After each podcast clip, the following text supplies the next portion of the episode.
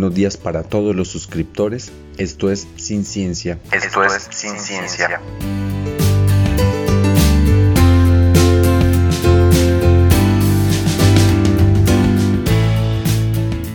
y hoy le toca el turno a una mezcla muy compleja de sustancias que obtenemos de una planta que ha sido apodada como la flor maldita. Estamos hablando de la planta de la amapola, de la cual obtenemos el opio y su alcaloide más famoso es la morfina.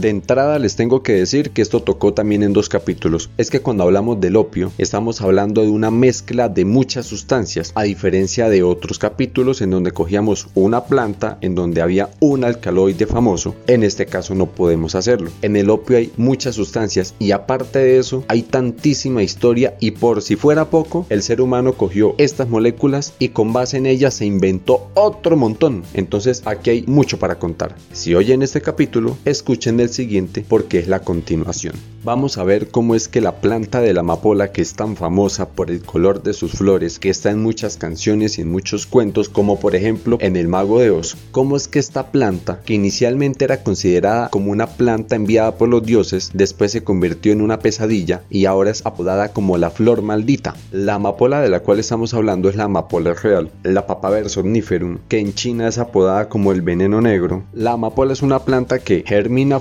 florece y muere. Puede alcanzar hasta un metro y medio de altura y hay amapolas con flores de muchos colores, hay amarillas, hay blancas, hay rojas, rosaditas, moradas, pero es que aquí no nos interesa la flor, aquí nos interesa es la cápsula. Entonces en esta planta hay una cápsula que es como una estructura ovalada y dentro de esa estructura ovalada están las semillas de la planta. Pues cuando la planta se seca, suelta las semillas y eso da origen a otro ciclo de plantas. Pero mientras las semillas están dentro de esa cápsula, algo tiene que protegerlas porque, vuelvo y digo, las plantas están en el menú de muchos animales y de muchos insectos. Entonces la planta, ¿cómo se defiende? Pues la planta fabricó unas sustancias para que estuvieran en esa cápsula y esa protección se basa en unas sustancias que de hecho son más o menos 20 que tienen unos efectos narcóticos muy potentes. ¿Y cuál es la idea? Proteger a toda costa las semillas porque es que pues otras estructuras de la planta que se las coman o no o allí venga, pero las semillas es lo que garantiza que la especie perdure, entonces toca protegerlas a toda costa. Por eso estas sustancias están es en la cápsula y la idea es que si un depredador consume esta cápsula, se muera de sobredosis, si no se muere de sobredosis, por lo menos que quede en coma con una traba bien brava y después ya no va a querer volver a consumir esa cápsula. Por lo tanto, lo que nosotros utilizamos es esa mezcla que es lo que conocemos como el opio. El opio es la mezcla de las sustancias narcóticas que fabrica la amapola y se extraen cuando usted coge la cápsula y la raya y empieza a brotar como una lechecita blanca, pues esa leche se recoge y se pone a secar. Y cuando ya está seca, queda como un polvito. Ese polvito blanco es el famoso opio. De hecho, la palabra opio proviene de la palabra opión, que significa jugo. Y en este opio entonces tenemos muchas sustancias que la planta fabrica fabrica de forma natural. Entonces, las sustancias que están en la planta de forma natural se llaman opiáceos. Y nosotros, como bien curiosos que sí somos, hemos sintetizado sustancias, o sea, hemos creado en el laboratorio sustancias muy parecidas a esos opiáceos. Las que son fabricadas en el laboratorio se llaman opioides.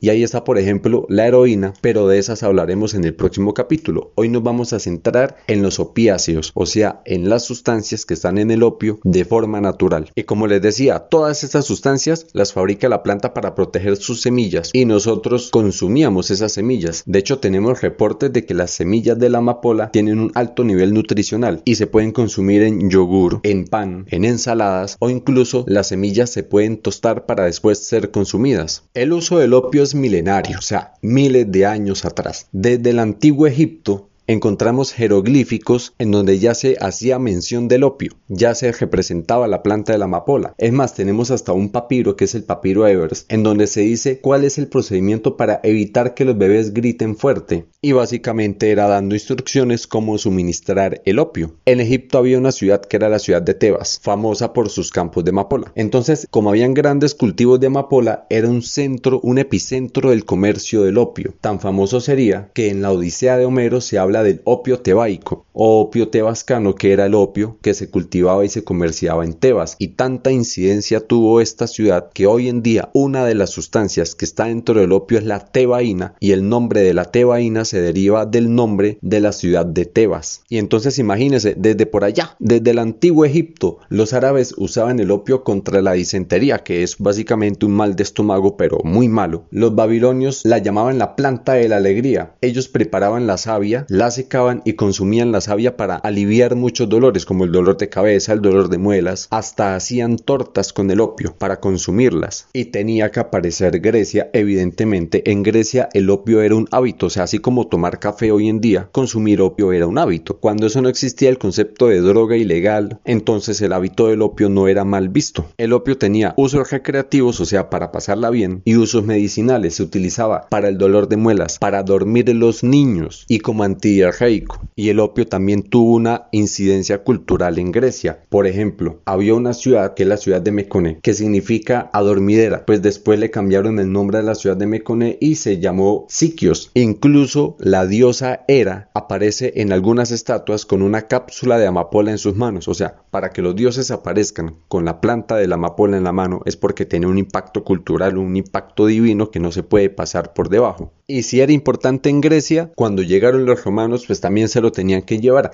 De hecho, encontramos monedas romanas en donde en una de las caras de la moneda aparece la amapola real. Y si en Grecia tenían una diosa que tenía amapola en la mano, pues los romanos también la tenían que tener, solamente que para los romanos era la diosa Juno quien tenía las amapolas en la mano. Y sería tan importante el comercio del opio en Roma que al imperio le tocó llegar a controlar el precio de este polvo blanco para que no se con sus precios. O sea, tiene que ser un producto muy importante para que haya especulación y para que se le obligue a la autoridad a intervenir el mercado para controlar el precio. Hoy en día hay muy pocos productos que ameritan control estatal, entonces para que en ese entonces el imperio romano tenga que llegar a controlar el precio del opio es porque esa vaina era muy importante. Y que no se nos olvide que en la cultura romana uno de los entretenimientos era el espectáculo de los gladiadores, personas luchando entre sí a ver quién mataba a quién o luchando contra los leones, allá podían salir heridos de cualquier cosa. Y cuando eso no habían cirugías, ¿cómo hacían para tratar los dolores de una herida después de un combate contra otra persona o contra un león? Para los gladiadores, la amapola era una planta enviada por los dioses porque ese opio que se extraía de la amapola les permitía sobrellevar los dolores de esas heridas. Y es que en la historia del opio se nos atraviesa hasta Cristóbal Colón. Usted dirá, ¿qué tiene que ver Cristóbal Colón con la historia del opio? Pues ya voy para allá. Primero que todo, Alejandro Magno fue quien llevó el opio a India. Le dio el opio a sus ejércitos y sus ejércitos cuando llegaron a India pues cultivaron el opio porque lo utilizaban para poder sobrellevar los dolores de la batalla y pues todos los padecimientos que puede tener un soldado de esa época. Entonces el opio era ideal, por eso era tan importante para estos soldados. Alejandro Magno dejó el opio sembrado en India. Cuando Cristóbal Colón le pide autorización a los reyes de España para emprender su viaje hacia la India, uno de los objetivos era empezar a traer opio desde la India. Pero como le parece que llegó fue a América y aquí no había opio, pero aquí se había tabaco. ¿Qué tiene que ver el tabaco con el opio? Pues el tabaco como tal no, pero el hábito de fumar tabaco sí, porque es que los españoles no conocían el hábito de fumar, pero cuando conocen el tabaco y el hábito de fumar el tabaco, empiezan a copiar ese hábito en otras cosas, entre esas el opio, entonces empezaron a fumar el opio porque es que fíjese que hasta aquí el opio se consumía era en comidas, en brebajes o en polvo, pero cuando conocen el hábito de fumar y se lo trasladan al opio, aquí sí ya se complica la cosa porque es que el hecho de fumar el opio hace que la sustancia llegue más concentrada y con una velocidad mayor al cerebro. Entonces el efecto que se produce es más fuerte y más rápido. Y cuando se empieza a masificar el hábito de fumar el opio, ya empieza a aparecer un problema de salud pública, porque ya empiezan a aparecer lugares destinados para que las personas vayan a fumar opio. Entonces en Europa y en China habían cuartos de opio o fumaderos de opio y eran lugares acondicionados especialmente para que el cliente pudiera ir a fumarse su opio de forma muy tranquila. Tengamos en cuenta que para esta época no había ninguna sustancia que pudiera curar dolores fuertes, o sea, habían otras plantas como el té, como el café, que podían manejar padecimientos de dolores no tan intensos, pero una herida fuerte de combate, una fractura, esos dolores intensos no había cómo manejarlos, entonces se utilizaba el opio, y el opio era una medicina, entonces el opio se consumía de forma masiva en muchos países, entonces por ejemplo en China se consumía de forma recreativa y también tenía usos medicinales, en Europa tenía usos medicinales y también se consumía de forma recreativa. Pero con este cuento de los fumaderos de opio, el comercio de opio llegó a ser tan fuerte que la China tenía unos secretos guardados que era el té, la seda, la porcelana y le vendía esos productos a los británicos a cambio de que los británicos le dieran opio pero también se podía llevar opio desde la India y China también cultivaba opio. Entonces cuando los británicos empiezan a introducir opio de contrabando a China, empieza a desajustarse la balanza económica y se desatan las guerras del opio, que de hecho fueron dos. En la primera solamente estaba combatiendo China contra los británicos y en la segunda a los británicos se les unió Francia y ahí de ladito Estados Unidos con unos intereses que tenía, porque es que eso cuando tienen intereses económicos se unen. Lo cierto es que es muy complicado poder mantener un conflicto bélico cuando en su población hay muchas personas adictas al opio porque es que el opio a diferencia de muchas otras drogas, el opio usted no le permite hacer nada más, usted todo el tiempo está pensando es en el opio, en consumir opio y es que tiene que estar pegado ahí a la pipa del opio. Usted imagínese en un combate los soldados pensando en fumar o los soldados llevados por ese estado de narcosis que les produce el opio, entonces en esas condiciones el ejército chino estaba en desventaja y perdió las dos guerras del opio y eso tuvo unas consecuencias Tuvo que abrir el comercio de sus puertos, o sea, ya no podía impedir el ingreso de opio extranjero a sus puertos y perdió la isla de Hong Kong. Pero esta cuestión de los fumaderos de opio, de las casas de opio, se estaba saliendo de control porque encontramos muchos relatos que nos describen las casas de opio como unos antros en donde pasaba prácticamente de todo. Entonces un fumadero de opio era un centro de prostitución, un lugar donde encontraban personas con la mirada totalmente perdida como zombies, personas flaquitas, flaquitas, flaquitas, porque ya ni siquiera les interesaba comer, solamente les importaba estar fumando el opio. Camas con tres y cuatro personas dormidas y cuando se despertaban era para prender nuevamente la pipa del opio, fumar y quedarse nuevamente dormidos y así pasaban los días de los días de los días. Eran focos de delincuencia, eran focos de criminalidad y dependiendo de la clase social, entonces habían fumaderos de opio para personas de la alta sociedad y para personas de la baja sociedad. La diferencia básicamente era la elegancia. Entonces habían cuartos de opio con camas, sus propios colchones, unas pipas muy elaboradas, muy adornadas en metálicas, incrustaciones y otros fumaderos de opio en donde estaba el piso. Y llegaban y fume ahí, duermas en el piso y ya. La elegancia del lugar dependía de la clase social de los clientes. Pero es que la adicción del opio era tan fuerte que hay familias que llegaron a la quiebra porque alguno de sus miembros vendió absolutamente todo con tal de estar en los fumaderos de opio consumiendo opio. Y también se encuentran casos de familias que se desintegraron porque alguno de sus integrantes iba a las casas de opio y pues la familia le impedía que fuera a las casas de opio porque estaba dejando a la familia en bancarrota. Entonces este personaje ya adicto contrataba matones para que mataran a cualquiera que le fuera a impedir asistir a las casas de opio. Es que así fuera de la familia no les importaba que mataran a un miembro de la familia porque la persona estaba concentrada en poder ir a fumar opio. Hasta ese grado llegaba la adicción al opio pero como esto era un producto tan importante, incluso encontramos marcas de opio, así como hoy en día la Coca-Cola es una marca de una bebida muy famosa, en ese entonces habían marcas de opio que eran marcas muy famosas. Todo esto fue en el siglo XIX, en la época victoriana, y si ustedes han escuchado el meridiano de Greenwich, sabrán que pasa por Londres. Entonces Londres se ubicó en la mitad del mundo. ¿Por qué Londres se autoproclamó el centro del mundo? Pues porque podían hacerlo. Tenían la capacidad económica para declararse en el centro del mundo dijeron, por aquí pasa el meridiano de Greenwich y es el que parte el planeta en dos. ¿Y por qué tenían esa capacidad? Pues porque en Londres funcionaba la Compañía Británica de las Indias Orientales y se encargaba de comercializar el té, porque pues China ya había perdido el monopolio del té y ahora tenían los sembrados de té en India. Entonces comerciaban té, tenían el monopolio mundial del comercio del té, el monopolio mundial de las especias de la India, porque la India era una colonia británica, y tenían el comercio del opio desde los sembrados de opio de la India. Entonces eso era básicamente el comercio mundial de ese entonces y si lo tenía Londres, pues por aquí pasa el centro del mundo. Eso es parte de creerse imperio, creerse el centro del mundo. Eso es normal en los imperios. Y como en la Segunda Guerra del Opio se metió Francia y se metió Estados Unidos, pues en estos países habían unas personas que eran comerciantes y amasaron sus fortunas en parte con el comercio del opio, o sea que el opio llegó a Estados Unidos con el hábito de fumar. Y ya con la masificación de este hábito de fumar, se constituyó lo que fue la primera epidemia mundial de drogas, que fue el consumo del opio fumándolo. Y así fue que el opio generó la primera epidemia mundial de drogas, pero es que el opio nos tenía guardaditas más sorpresas, no solamente esta.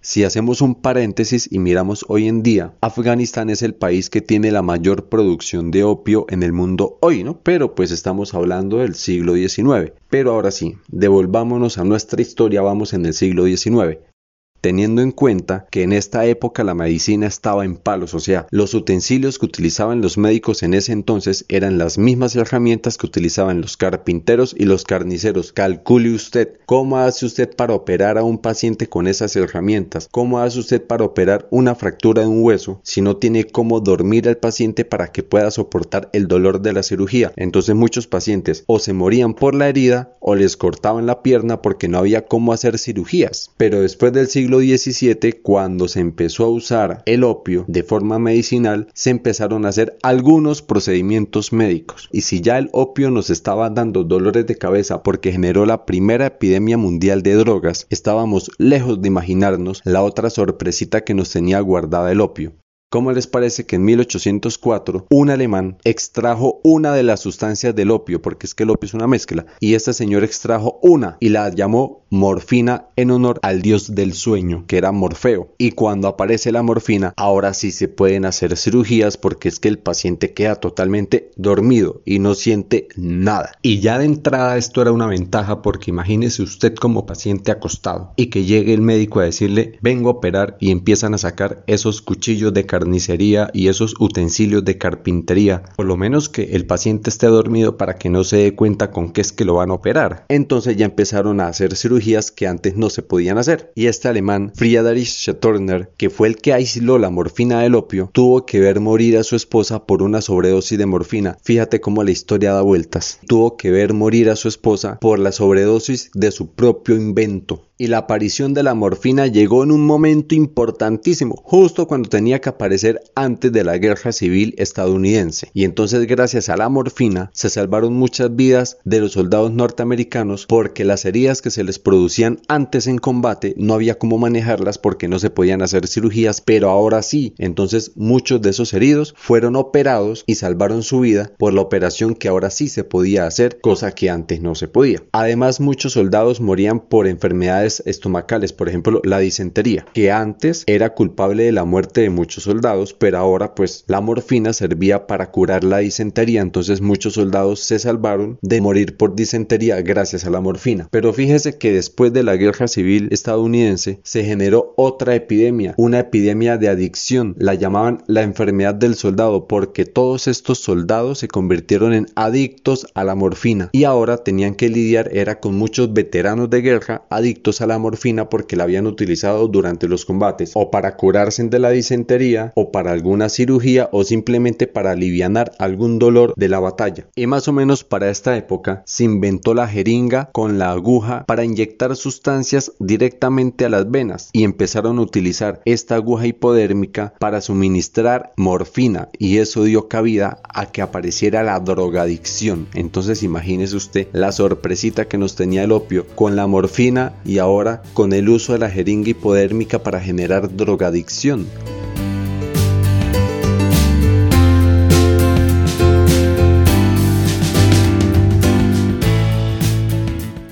Y aquí ya podemos empezar a hablar de los opiáceos como tal. Los opiáceos son las sustancias que de forma natural fabrica la amapola y que están contenidas en el opio. Por eso se llaman opiáceos. Y de estas, la más adictiva es la morfina. De 100 personas que la prueban, más de 90 quedan adictas. Entonces, la primera, la morfina. Debe su nombre al dios del sueño, que es Morfeo. Y era de un uso común en los hospitales porque servía para tratar todos los heridos de las guerras, de las batallas, cualquier cualquier persona que llegara con dolores fuertes se le suministraba morfina y como ya se tenía la aguja, entonces se daba directamente morfina a la sangre y actuaba en 15 segundos, o sea, el efecto era casi instantáneo. Pero cuando quedó en evidencia el grado de adicción que producía la morfina, entonces se suspendió su uso hospitalario, ya tenían que tener licencias y permisos especiales para poder suministrar la morfina. O sea que se redujo el uso de la morfina, pero quedó un problema, los adictos. Los adictos a la morfina no pueden cortar el suministro de morfina porque genera un síndrome de abstinencia bastante fuerte. Del síndrome de abstinencia hablaremos en el próximo episodio porque aquí hay mucho tanto de largo como de ancho para contar. Pero entonces la cuestión es que la morfina se empezó a controlar en los hospitales y es tan restringido su uso que se usa para traumatismos muy graves, por ejemplo accidentes muy graves en donde el paciente lo está matando es el dolor, entonces para que no lo mate el dolor pues tocó suministrarle morfina. Hoy en día hay medicamentos para poder manejar la adicción a la morfina.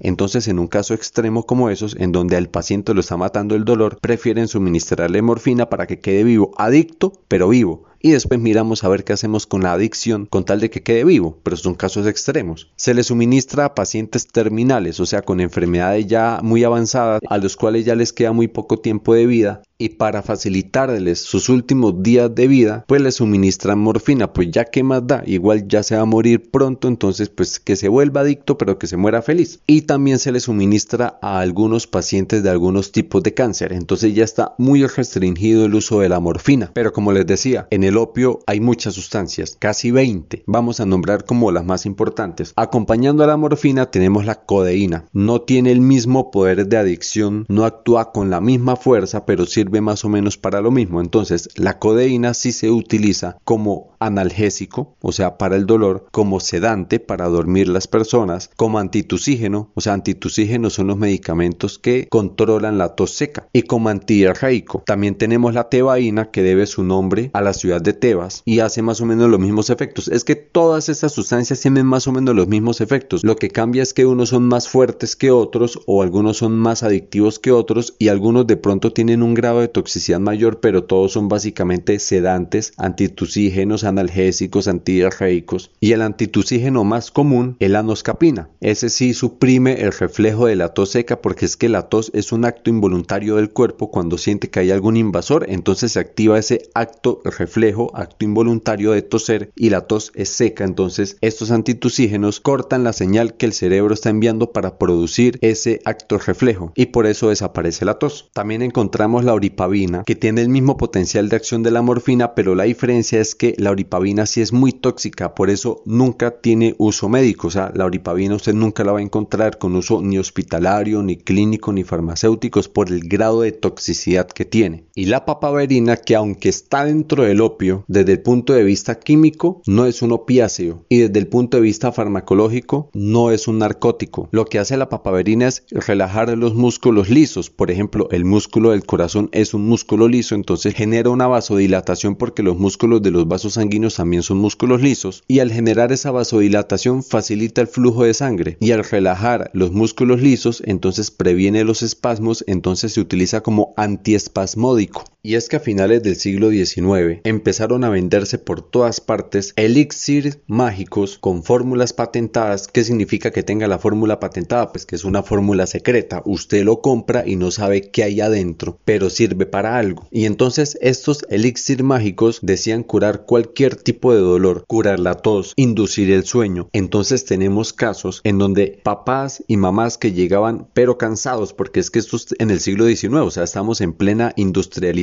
entonces, en la industrialización, tanto papá como mamá salían a trabajar largas jornadas de trabajo y llegaban a casa pues cansados y se encontraban con los niños que querían jugar, el bebé lloraba. Todo este panorama casero hizo que empezaran a aparecer y a venderse pero de forma masiva unos jarabes para dormir. Entonces las mamás les daban unos jarabes para dormir a los niños y como eran fórmulas patentadas, vaya usted a saber qué le estaba dando, pues les estaba dando opiáceos y estaba volviendo a los niños adictos desde que eran bebés y hubo muchos casos en donde las mamás mataron a los niños por sobredosis por esos jarabes para dormir y a los pocos años apareció una epidemia de niños semicomatosos. ¿Qué es un niño semicomatoso? Pues es un niño que no se mueve de forma espontánea, que no responde a estímulos, entonces usted lo puede llamar le puede pasar las manos por el frente, la mirada totalmente perdida o simplemente responden de forma tardía porque su cerebro está en ese estado de letargo que fue causado por las narcosis que se le generaron desde niños por suministrarles estos jarabes para dormir que tenían un montón de opiáceos. A raíz de esto salieron leyes en Estados Unidos que le obligaban a todos los fabricantes de estos elixir colocar los componentes de su jarabe en la etiqueta y como si ya nos hubieran generado problemas con el opio y después con la morfina, en 1874 se sintetizó, o sea, se produjo de forma artificial en un laboratorio la primera molécula derivada de la morfina. Estamos hablando de la diacetilmorfina, más conocida como heroína. Y aquí se abre el capítulo de los opioides sintéticos, de los cuales hablaremos en el próximo capítulo.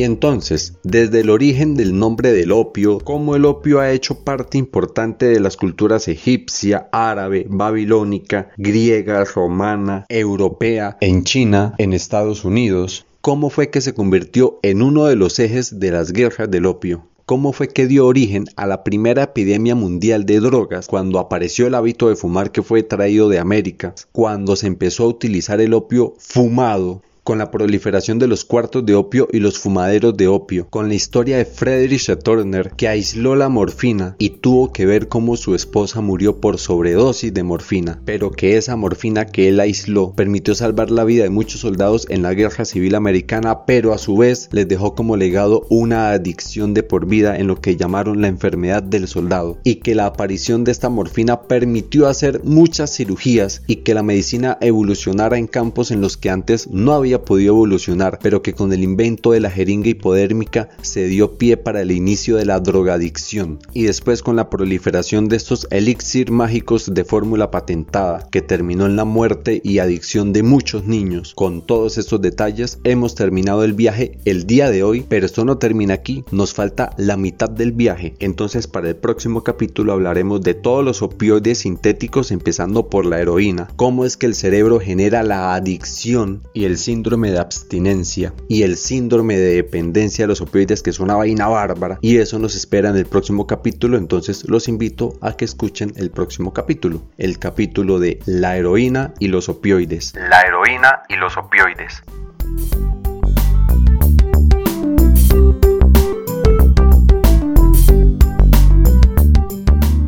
Y aquí va el dato de la semana. El dato de la semana.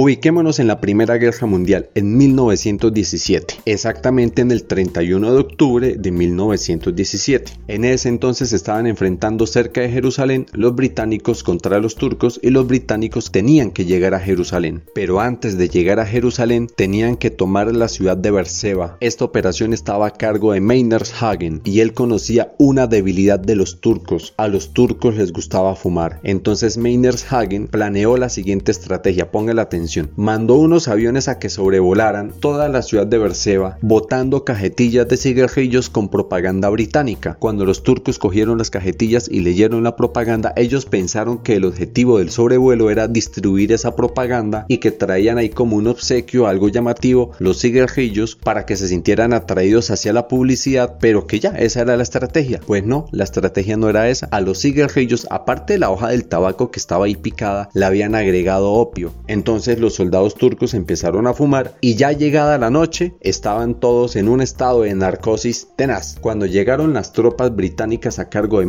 Hagen, encontraron a los soldados llevados de la narcosis, o sea, llevados de la traba, tanto que ni siquiera fueron capaces de ponerse de pie y mucho menos fueron capaces de coger las armas para poder defender la ciudad y así de fácil cayó la ciudad de Berseba y después pudieron avanzar hacia Jerusalén. Esta fue una de las grandes derrotas del ejército turco durante la primera Guerra Mundial y pasó a la historia como la batalla que los turcos perdieron por su adicción al hábito de fumar.